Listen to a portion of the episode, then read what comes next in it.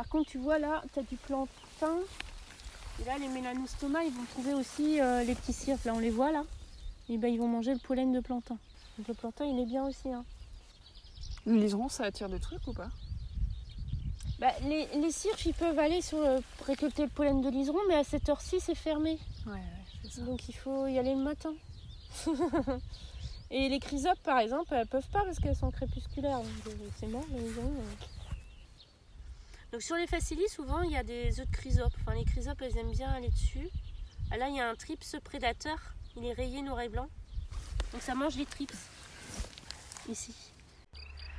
Bienvenue dans le podcast de l'école d'agroécologie voyageuse. Je m'appelle Opaline et les invités que je choisis vous partagent des clés pour trouver votre place dans la transition agroécologique ou pour avancer dans la transition de votre ferme. Le podcast grandit.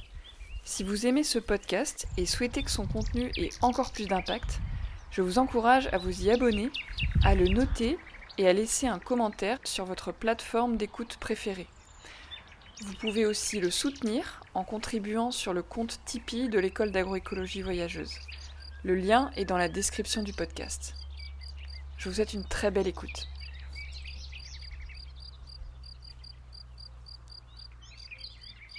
Bonjour Johanna, Bonjour Opaline. donc je suis super contente d'être avec toi euh, ici. On est à la ferme de Frédéric Thomas. Puis on vient d'aller observer euh, des petites bêtes euh, dans, dans une bordure et puis dans le maïs. Et alors déjà, je voulais savoir comment tu vas en cette fin de journée.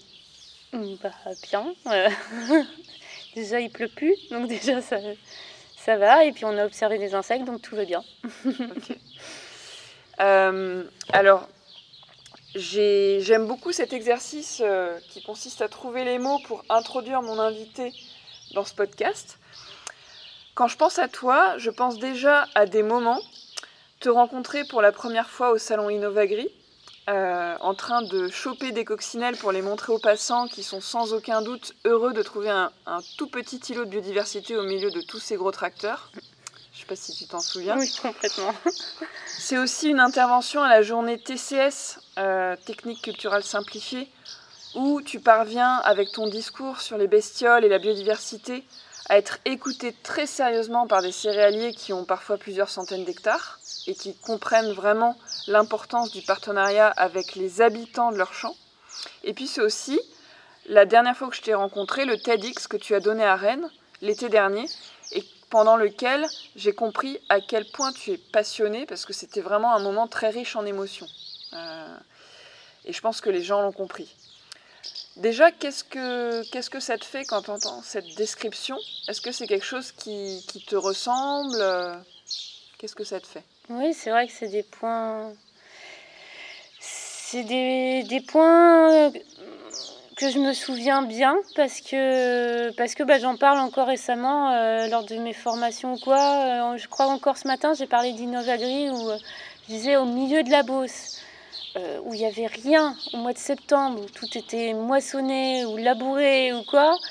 On avait mis en place justement des, des plantes euh, qu'on utilise en interculture par exemple ou en bande de- en bordure enherbée pour euh, pourquoi pas favoriser les auxiliaires et en fait malgré tout ça malgré qu'on soit pas dans un contexte paysager très facile c'était très riche en auxiliaires grâce à l'apport de ces plantes comme quoi ça montre bien que quand on apporte euh, les bonnes plantes on peut avoir facilement des auxiliaires euh, malgré un contexte difficile. Ok, donc un moment clé. euh, ce- ce- Mm. Donc ce- c'est pour ce ça que l'utilise euh, dans mes formations. Pour Ok. me dire, voilà, c'est, on peut faire des choses et ça peut aller très vite. Ok. Alors pour que les auditeurs et auditrices puissent mieux te connaître euh, et mieux connaître la personne que tu es, tu vois, au-delà de, du fait que tu sois une spécialiste euh, des insectes euh, des champs. Enfin d'ailleurs, tu auras le temps peut-être de plus expliquer euh, comment tu expliques ton métier. J'ai ici un petit jeu de cartes qui s'appelle l'anti-sava. Donc c'est un jeu de cartes pour remplacer le sava par une autre question qui est fait par un collectif qui s'appelle les Joyeux Audacieux, que j'adore. Et du coup, je te propose de tirer une carte, et ça va être une question que je vais te poser. D'accord. Ah, bah c'était la règle du jeu. Bon, je repioche. Et là, c'était le joker. ah, bah, je te laisse la lire. Si tu avais un milliard d'euros pour monter une entreprise qui révolutionne le monde, que ferais-tu? Alors, euh, oui, alors, bah déjà, j'aimerais euh, former euh, plusieurs personnes à l'entomologie et avoir des gens qui puissent m'aider, puisque la demande est de plus en plus importante, pour suivre justement des agriculteurs qui mettent en place des aménagements qui sont normalement favorables pour les auxiliaires, puisque je les conseille. Mais du coup, on fait des suivis, on fait pas mal de choses des diagnostics, des conseils. Et donc ça serait déjà pour euh, former pas mal de personnes. Et puis, euh, pourquoi pas faire des essais aussi, si j'avais euh, des endroits où je puisse faire des essais. ça serait top. ouais, avoir peut-être des fermes un peu type où tu as les moyens de, de, faire des expérimentations. Ouais, pourquoi pas. Après, euh, ça va, je fais des expés chez les autres, mais, mais pourquoi pas enfin, bon, En tout cas, c'était le souhait que j'avais il y a quelques années, mais comme je travaille de plus en plus avec des agriculteurs qui mettent en place des choses selon mes conseils, finalement, je l'ai peut-être un peu moins. Mais voilà. En fait, je, me fais aider quand même de pas mal de personnes qui, ont pas qui font pas mal de choses. Euh. Donc euh, finalement, en travaillant ensemble, on arrive à faire à coopérer, à travailler, voilà, tous ensemble, je pense. C'est bien aussi. ouais, donc finalement, l'argent est nécessaire pour euh, former les gens. Oui. Ou alors, si, pour aider les agriculteurs à, acheter des, bah, des bandes fleuries, etc. Parce que c'est vrai que ça a un coût et, euh, et si on pouvait euh, bah, les, les, les, aider à, à, semer ces fleurs, que ce soit pas toujours eux qui prennent en charge tout ça, c'est vrai que ça serait pas mal. Mm. Mm.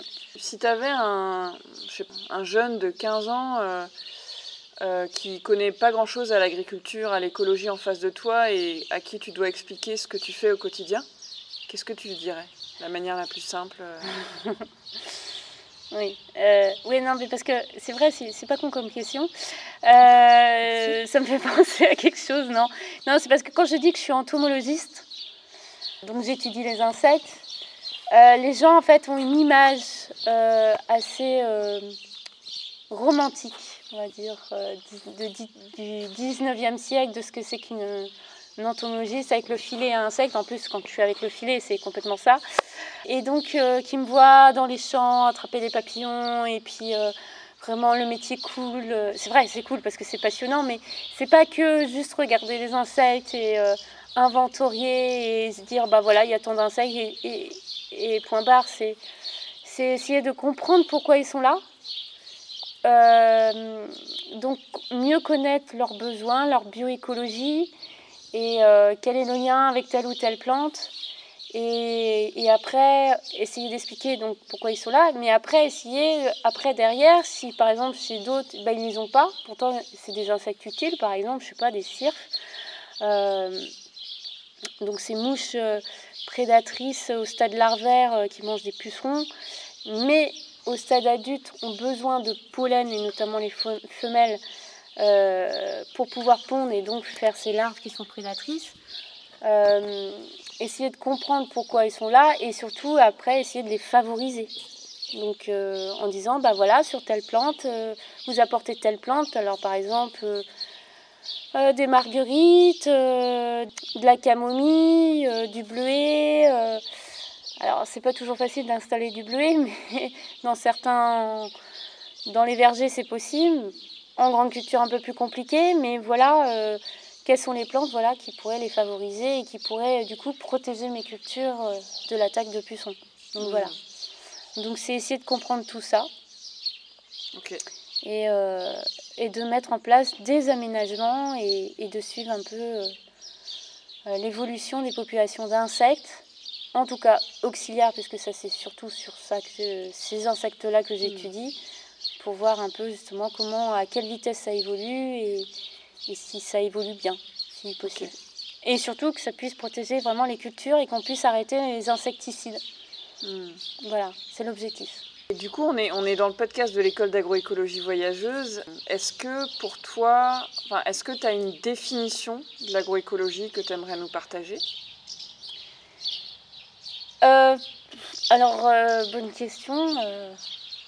Alors, moi, ce qui me vient à l'esprit pour l'agroécologie, c'est surtout que les agriculteurs qui font de l'agroécologie et qui en faisaient pas au départ euh, parce que, je sais pas, pour plusieurs raisons, qui, sont, qui partaient sur un système, sur ce qu'ils prenaient, ce qu'ils avaient appris et tout. Mm.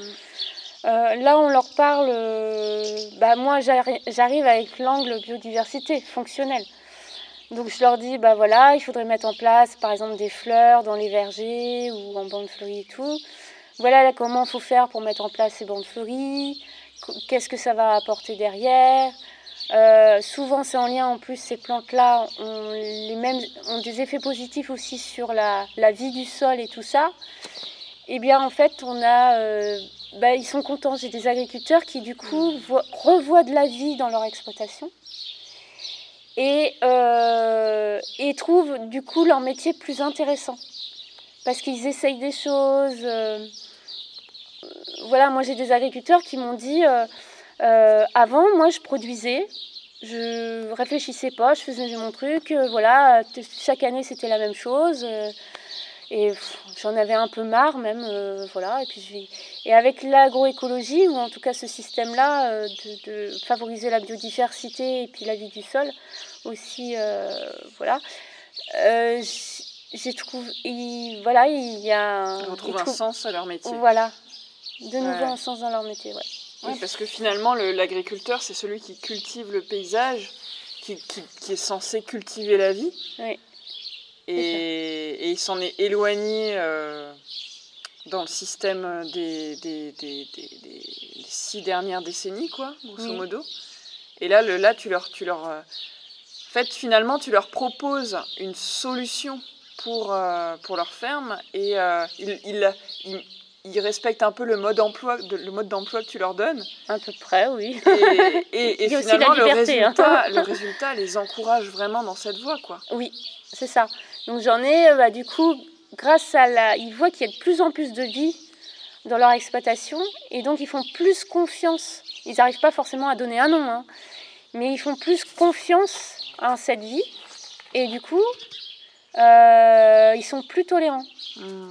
Et ils laissent plus faire, euh, ils, sont, ils sont moins à vouloir. euh, par exemple, des fois, c'est, ils utilisent un insecticide de manière systématique. Ils réfléchissent pas, ils n'observent pas forcément.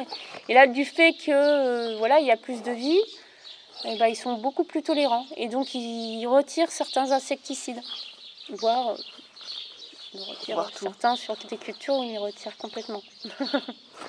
Ouais, donc du coup, tu dirais que c'est euh, c'est plutôt une. Enfin, dans l'agroécologie, il y a une question de confiance, de lâcher prise un peu sur le contrôle euh, de la nature. Et du coup, est-ce que tu dirais que pour vraiment faire de l'agroécologie dans sa ferme, ça demande de re-questionner euh, sa place dans le vivant, en fait, aussi? Oui, mais je pense que c'est eux qui se posent ces questions-là, c'est sûr. J'ai eu des retours sur ça, ouais. En tout cas, moi, je vais vous donner l'exemple d'un- où euh, bah, je faisais des relevés chez lui. euh, parce que c'était un groupe d'agriculteurs et que dans ce groupe, il, était dit bon, bah, Johanna, elle va faire des suivis, elle va faire un état des lieux, un diagnostic. Et donc, je venais chez lui, euh, il était dans ce groupe, mais il n'était pas forcément moteur de, cette demande. Et j'allais chez lui, il dit euh, de toute façon, moi ça m'intéresse pas du tout les insectes. Ok. Après, j'ai présenté les premiers résultats et il n'était pas dans les plus pauvres, au contraire, il avait une certaine vie. Et là, il a pris confiance en lui, j'en sais rien. Mais maintenant, c'est euh, celui qui est le plus moteur. Ah, c'est génial. Voilà, c'est lui qui met en place plein de choses, Ouais. qui est à fond et qui adore euh, faire ça, quoi. Qui adore, euh, bah oui, l'agroécologie du coup, et il a envie même d'être conseiller dans ça. Ah, j'adore, j'adore. ça me fait penser à une fois, euh, quand j'étais à Madagascar, euh, euh, un, donc, petite parenthèse, hein, mais j'avais envie de partager ça. Un, un agriculteur qui, qui, a tenté- qui a commencé à faire du semi-direct. Sa femme lui disait euh, si t'arrêtes de labourer, on va mourir de faim. Parce qu'à Madagascar, pour le coup, c'est vraiment une question de faim, de se nourrir. Ouais. Et en fait, ils ont, il a multiplié ses rendements par 5. Et sa femme, elle est devenue conseillère en agriculture de conservation. C'est vrai. Donc euh, voilà, c'est un peu le même. En fait, tu- quand tu prends confiance dans une chose, il avait peut-être une idée préconçue sur les insectes, il devait se dire bah, c'est chiant, c'est juste une bête. Oui, c'est surtout aussi qu'il ne les- il voyait pas. Il les voyait pas, Il donc dit c'est gentil Johanna, mais j'ai plus de 50 ans, je les vois pas, t'es bête. ouais. Mais en fait, il les voyait, il les savait pas les reconnaître, mais, euh, Donc tu, tu, mais il les voyait quand même. Tu fais pas que euh, étudier les insectes, tu donnes confiance aux agriculteurs, tu leur Mm. montres qu'ils sont capables d'eux-mêmes reconnaître les, les, les- insectes et, et autres d'ailleurs, parce qu'on a vu des opilions tout à l'heure qui ne sont pas des insectes. Euh, donc c'est de l'accompagnement, quoi. C'est prendre par la main, c'est donner les clés pour avoir confiance, pour, euh, pour se débrouiller tout seul. Mm. Donc euh, C'est ça. C'est ça, c'est ouais. qu'il faut qu'il soit euh, après de toute façon autonome. Et puis, moi, c'est ce que je dis, je peux pas vous donner euh, tout de suite euh, euh, voilà, la recette. Vous Mhm. faites comme ça, ça marchera. C'est, euh, en fait, c'est en fonction du contexte aussi. hein. On essaye de travailler ensemble pour trouver le- euh, quelque chose qui puisse euh, plaire déjà aussi à l'agriculteur par rapport aux outils qu'il a, par rapport à, à pas mal de choses, sa motivation. Et on y va peut-être des fois euh, progressivement avec, euh, avec certains agriculteurs. On va travailler sur des parcelles. On va choisir par exemple une parcelle et on va mettre en place euh, tout un aménagement autour de cette parcelle. Et ça sera la parcelle ici, mais on va pas faire forcément sur toutes les exploitations euh, d'un seul coup. Donc on y va euh, petit à petit, étape par étape, pour qu'ils prennent confiance et puis que bah, ils prennent le, le savoir-faire. hein. Ça se fait pas comme ça. hein. Quand euh, faire des semis, c'est ce que je dis. Hein. C'est pas parce que vous savez semer des betteraves que vous savez semer des bandes fleuries. hein. Donc c'est encore, c'est encore autre chose. Ouais. Et du coup, pour qu'on comprenne vraiment euh, sur le terrain ce que tu observes euh, et qu'on puisse faire la connexion entre les, bébêtes, les auxiliaires, les insectes et, euh, et l'impact sur l'agriculture, est-ce que tu aurais des, je sais pas, 3-4 observations pépites que tu as fait les derniers temps, ou même, ou même plus vieilles, hein, mais des, des choses que tu as observées et qui montrent vraiment l'importance d'avoir une diversité de, de, de vie en fait dans les champs pour avoir des, des cultures euh, saines, tu vois. Est-ce que tu aurais des choses à partager Alors, euh, bah, j'en ai plusieurs, mais il va falloir trier.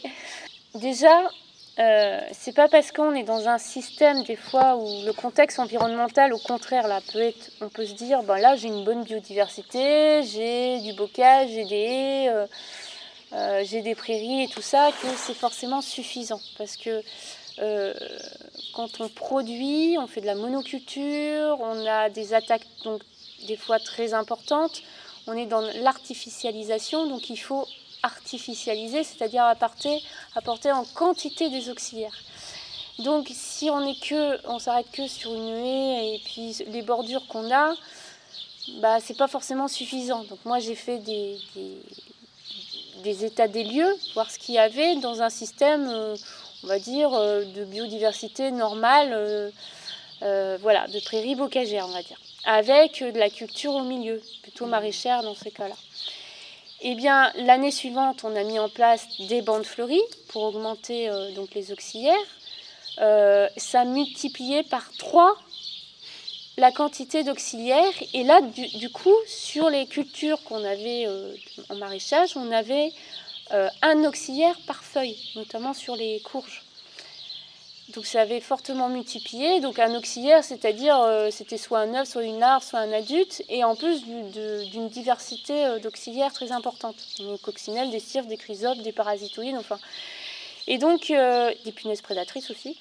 Et, euh, et, donc voilà, donc ça a vraiment euh, enrichi. Et en plus, ce qui a montré, c'est que ça a multiplié par trois, mais en une année. Donc euh, voilà, c'est très important.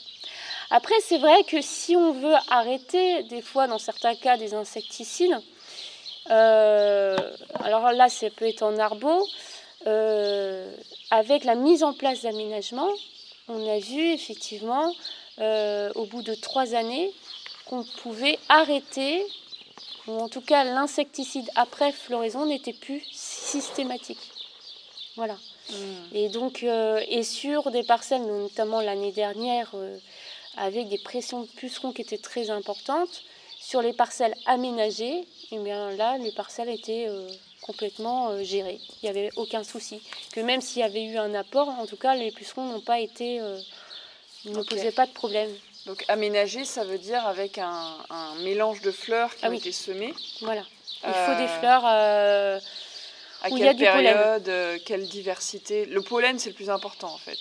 Le pollen, c'est très important puisque c'est ressource de, de protéines. Donc les, les, femelles de beaucoup d'auxiliaires vont retrouver les protéines nécessaires pour faire leurs œufs, qui vont Mmh. donner après des larves qui, elles, sont prédatrices. Mmh. Mais en tout cas, ces auxiliaires vont se nourrir dans les bandes fleuries, mais pondre dans les parcelles, parce que c'est là qu'il va avoir des proies pour leurs larves. Donc elles font bien les déplacements entre euh, les bandes fleuries. D'accord.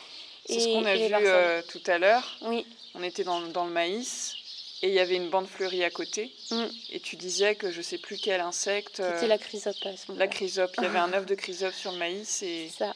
la femelle avait probablement été euh, se nourrir dans la bande fleurie pour, pour pondre son œuf. Quoi. sur le maïs. Ok. Voilà. Mm.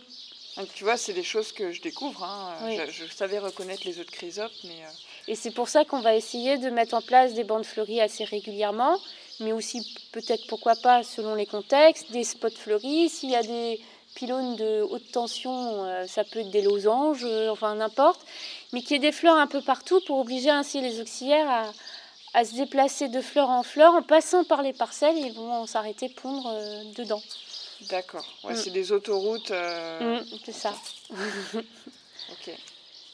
Donc, euh, et tout à l'heure, tu parlais aussi de la matricaire qui est Oui. pr- particulièrement euh, attirante pour C'est vrai que les agriculteurs n'aiment pas forcément les matricaires, mais là, en fait, dessus, c'est tout de suite, je sais où je vais trouver des cirques Hmm. dessus. Donc, elles viennent, les, les femelles viennent se nourrir en pollen et elles vont pondre sur les cultures. Hmm, ok. Donc c'est c'est principalement euh, une gestion euh, des, des- des ravageurs qui est facilitée par la présence de biodiversité. Est-ce qu'il y a d'autres impacts sur, par exemple, euh, enfin, est-ce qu'il y a, ouais, est-ce que, est-ce que les, est-ce que c'est principalement une réduction d'insecticides, ce à quoi les agriculteurs qui ont de la biodiversité peuvent s'attendre, tu vois euh, Bah, alors, dans un premier temps, ce qu'on observe, c'est surtout sur pucerons parce que c'est plus facile. Ok. Euh, parce que euh, y a énormément d'ennemis naturels autour des pucerons. Et, euh, donc c'est ce qu'il y a de plus facile. Donc on met en place évidemment, euh, bah, par exemple les intercultures peuvent être très importantes puisqu'il y a beaucoup, bah, notamment les coccinelles qui peuvent passer l'hiver dans la févrole, veste, etc. Par contre on fait attention à pas détruire toutes les intercultures mais à garder des bandes, pourquoi pas intraparcellaires ou en bordure avec un sursemis dessus, pourquoi pas. Euh, pour pouvoir conserver ces auxiliaires qui sont présents l'hiver et les conserver après toute l'année euh, dans l'exploitation. Et puis après, effectivement, on va chercher aussi euh, de faire des semis à l'automne aussi avec de plantes qui soient à floraison précoce pour que les auxiliaires prédateurs de pucerons notamment donc puissent trouver du pollen et intervenir sur les pucerons qui interviennent, euh, enfin qui sont présents très tôt. Donc voilà. Donc là, on est sur des objectifs euh, euh, d'avoir les auxiliaires, notamment ennemis naturels des pucerons, le plus tôt possible. Après, sur les autres cultures, c'est possible. Sur Trips, on, a réussi dans certains cas avec bien des plantes qui ont été mises en, qui étaient présentes en amont. Donc ça, c'est ça aussi qu'il faut garder en esprit, c'est-à-dire qu'il faut que les aménagements soient là euh, et en fleurs en amont des problèmes. C'est-à-dire que si euh, vous avez vos trips au mois de juin, bah, il faut que qu'ils commencent à arriver au mois de juin, bah, il faut que les fleurs soient déjà là euh, au mois de juin. Les Parce que ça veut dire que les qui auxiliaires, sont qu'ils soient là avant. de- les, les trips, pour ceux qui nous écoutent et qui ne savent pas ce qu'est un trips, c'est un ravageur de, de quoi? Euh, bah, beaucoup sur aliacées, donc les poireaux, les oignons, l'ail, qui peuvent être produits des fois sur des grandes grandes parcelles. ok. Euh, mais ça peut être aussi en horticulture. Mais là, je ne sais pas si les personnes. Mais J'ai des problèmes aussi de trips en horticulture, mais ça, c'est Ok. d'autres. euh, Ou en en- maraîchage. En maraîchage. Oui, il y a- beaucoup. ouais, Donc sur, euh, là, on a beaucoup, notamment sous serre. Voilà. Et puis après, sur les chenilles, on peut mettre en place aussi pas mal de choses. Euh, la grosse sur les altises et notamment la grosse altise, euh, bah là moi je suis euh, sur des projets de travail. Donc là je connais pas mal de choses. Donc on commence à mettre en place des choses qui apparemment sont intéressantes. Donc pourquoi pas? Mais après c'est vrai qu'il y a pas mal de, bioagresseurs. Donc il faut, les connaître dans certains cas. Donc il y en a c'est plus compliqué. Tout ce qui est charançon mmh. Altise et tout ça. Donc là il faut travailler même plus, à plus large échelle. Ça veut dire sur la petite altise, par exemple, euh, c'est plus compliqué, par exemple. Parce que là, en fait, même si on met en place des aménagements dans, son exploitation, euh, bah, si on est des agriculteurs à côté euh, qui font beaucoup d'insecticides et qui sont en intensif très importante, bah, c'est plus compliqué parce que les petites altises vont se déplacer et venir en quantité sur les parcelles. Et là, euh, et là, il faut avoir en quantité des parasitoïdes, etc. Ils ne sont pas forcément faciles à avoir comme ça en claquant des dents. Là, il faut plusieurs années de, de, de, pratiques euh, agroécologiques, en tout cas, pour, que, pour, voir, euh, pour commencer peut-être à voir quelque chose. C'est moins rapide que sur puceron, pareil. Et est-ce que tu, tu, travailles aussi sur la mise en place de, de haies multi-espèces, par exemple? Est-ce qu'il y a des essences, parce que moi je suis passionnée par les arbres, des essences d'arbres qui attirent en particulier certains auxiliaires? Euh, oui, oui, oui, bah, on travaille, euh, on travaille sur, euh, sur des essences qui sont plus... Enfin, on va dire qu'on va travailler d'abord sur les essences qui sont adaptées au sol et au climat de, du département sur lequel on travaille, par exemple. Et après, évidemment, il y en a qui sont plus ou moins attractive. Bon, c'est vrai qu'une diversité est toujours plus importante. Par exemple, si je vous dis le noisetier, c'est vrai, c'est super top. Parce que le noisetier héberge un puceron qui est spécifique, qui est forcément sur que sur noisetier. Ça fleurit très tôt. Euh, c'est euh, un endroit où beaucoup d'auxiliaires vont passer l'hiver, etc. Donc euh, c'est génial. Mais par contre, si on mettait que des noisetiers, attention, ça pourrait apporter d'autres soucis, notamment en arboriculture. Donc il vaut mieux varier les essences. Euh, après, il y, a un site internet hein, qui existe, qui est Oxyle et. Et en fait, en fonction des types de cultures qu'on pratique et du ah. département où on se trouve, il y a toute une liste d'essences qui apparaît juste pour les auxiliaires. Voilà. Ah, c'est génial. Oui. Donc ça c'est pratique. Donc c'est avec le réseau des chambres d'agriculture qu'on avait mis au point ça. Donc il y avait hmm. moi bien sûr comme conseillère, mais d'autres personnes aussi. Voilà. Hmm. J'ai très très envie qu'on parle un petit peu de la coccinelle parce que c'est un insecte que j'adore et euh, j'ai quelques questions à te poser et je pense que pas mal de gens se les posent aussi. Euh, déjà, euh, qu'est-ce qu'on peut semer ou planter pour permettre à la coccinelle de, de, réaliser son cycle? Alors, il y a plusieurs espèces de coccinelles déjà. Il y a 135 espèces de coccinelles. Ouh là là euh, Après, euh, je pense que tu parles de la coccinelle à 7 points, qui est la plus commune, et en tout cas qui est indigène. Et, la plus efficace peut-être euh, en, en tout cas qui apparaît le plus tôt. Ok. Donc ça, c'est sûr que quand c'est une problématique souvent de pucerons précoces, bah, la coccinelle à 7 points, c'est la mieux. Et donc, elle passe l'hiver, effectivement, dans des semis, euh, dans des intercultures. Hein. si en plus il y a des légumineuses fabacées, là, elle passe l'hiver dedans. Mais il faut une végétation dense. L'adulte passe l'hiver euh, Oui. Donc, il faut un semis dense. Donc, on va évidemment, les légumineuses aident, notamment la veste, les trèfles. Donc, elles peuvent passer l'hiver dedans, mais les orties aussi. J'aime bien les orties. La fève aussi, non? La fève, ouais, tu fait partie des fabacées. Voilà. Euh, et donc euh, là, vont passer l'hiver dedans.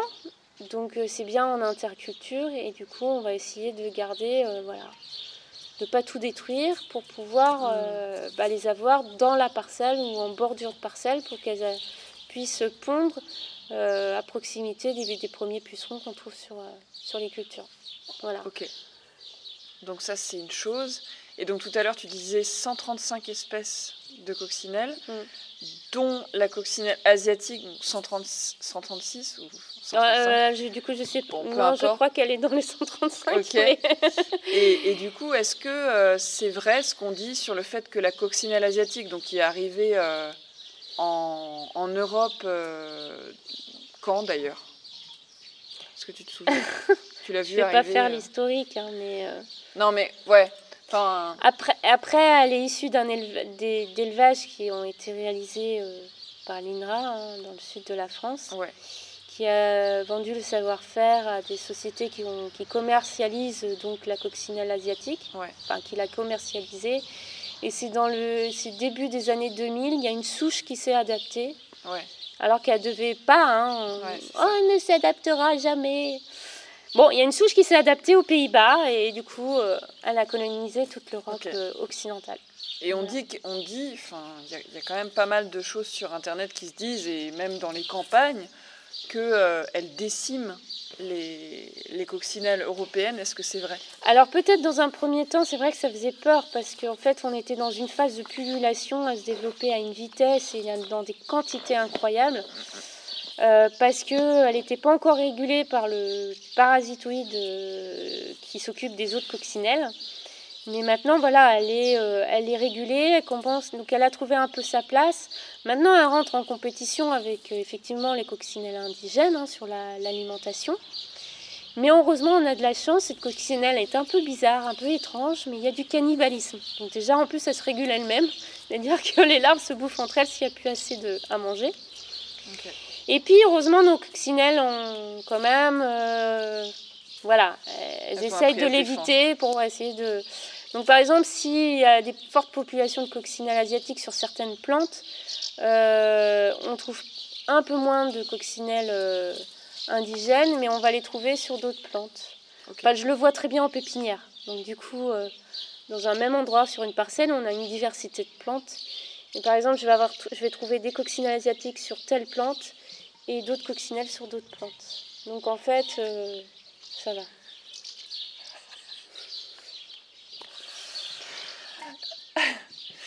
Euh, ok, ça va. Ça m'a perturbé ce chat qui est tombé dans un vase. euh, donc, petite parenthèse, il y a des chatons qui se battent depuis tout à l'heure euh, et, qui, dont un vient de tomber dans un vase. Et qui n'arrête pas de sauter sur nous et qui, c'est pour ça qui a failli faire tomber, faire tomber l'enregistreur.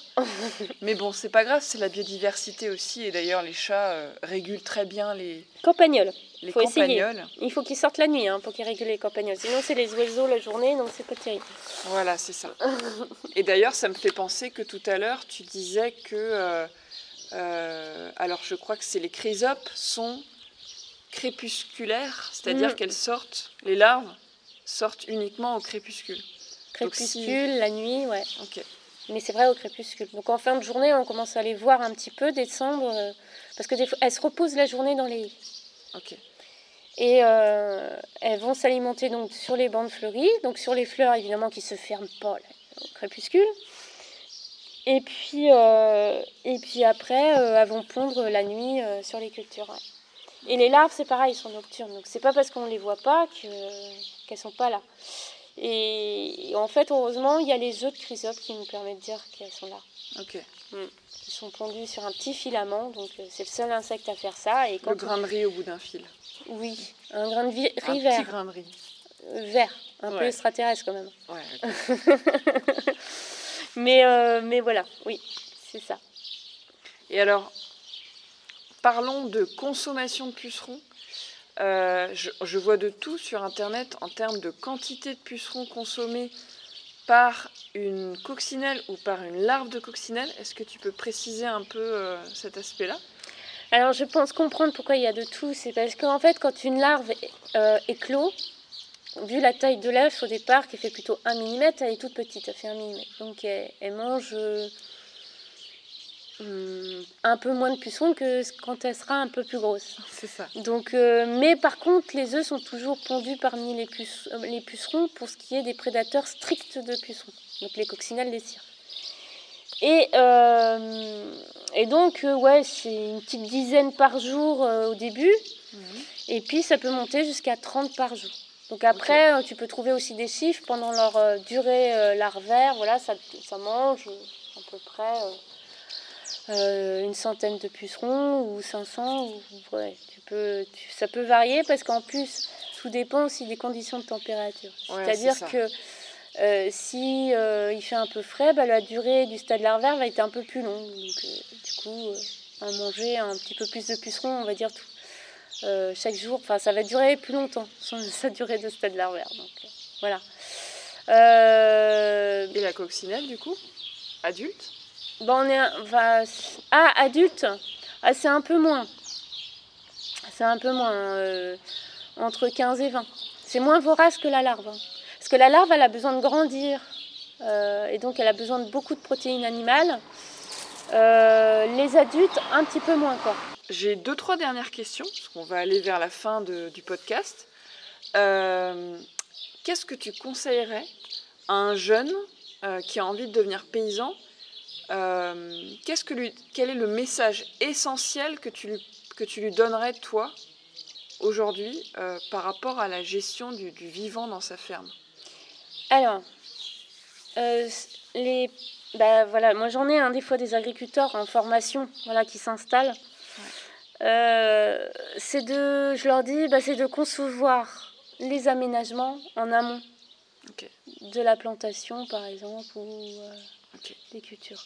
Donc ça se réfléchit un peu en amont, donc la plantation de haies pourquoi pas, pour former des corridors.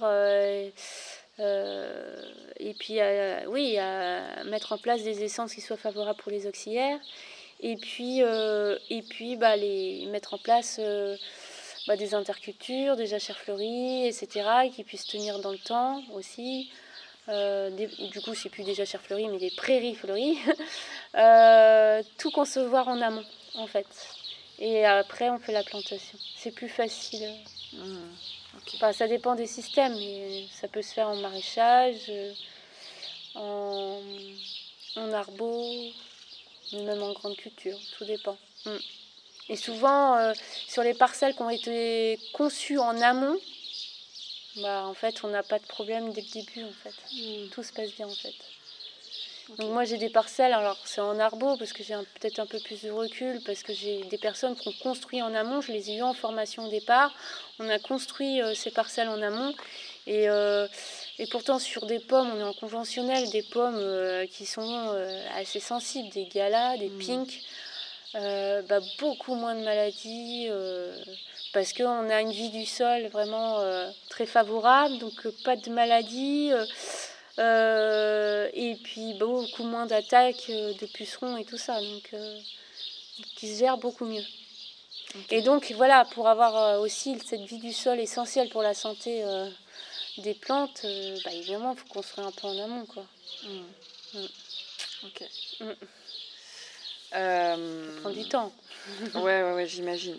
En tout cas, globalement, si on a une ferme très diversifiée, euh, qu'on fait du maraîchage avec des couverts végétaux par exemple, et qu'on a euh, des haies, qu'on fait de l'agroforesterie, finalement, euh, tout, va venir naturellement. Quoi. Bah là, j'ai visité un maraîcher là, il y a deux jours où il a mis en place plein, plein, plein d'aménagements. Bon, il était dans un système bocager à la base, mais il a quand même construit plein de choses.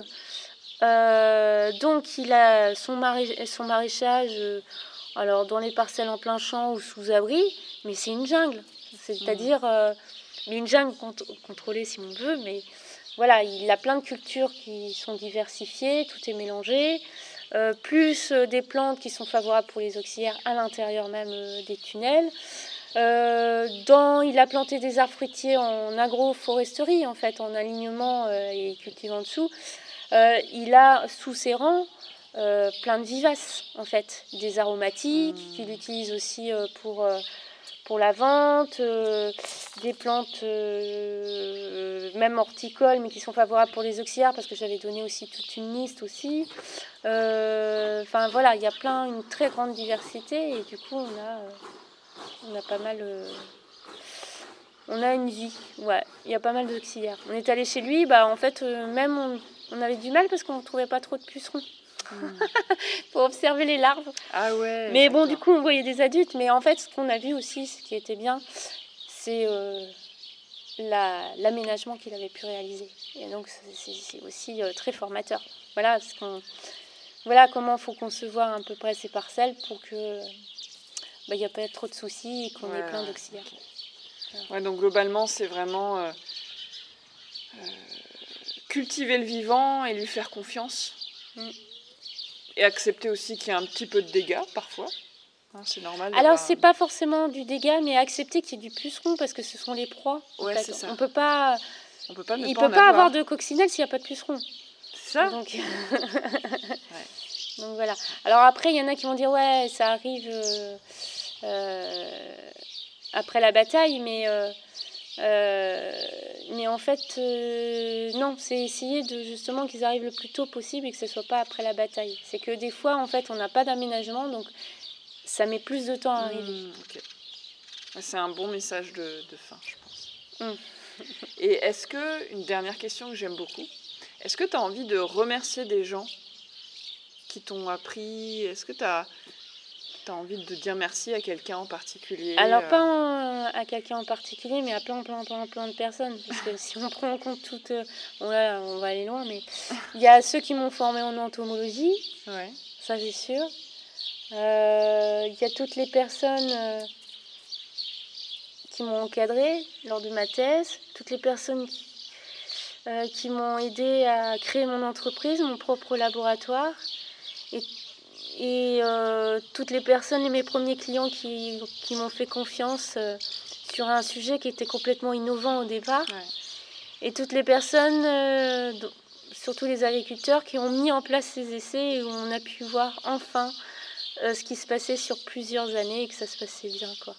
Et que c'était pas que de la recherche financé, on fait chez des agriculteurs qui ne sont pas moteurs ni acteurs et qui du coup au bout des trois ans de financement c'est arrêté et puis du coup il n'y a plus rien qui se passe quoi. Mm. Là on travaille vraiment avec, euh, je travaille vraiment avec des agriculteurs euh, et euh, voilà c'était super, ils m'ont fait confiance et, et puis du coup il y a des super résultats quoi. Et si, certains veulent en savoir plus sur ce que tu fais, il me semble que tu as écrit un livre. Oui, oui.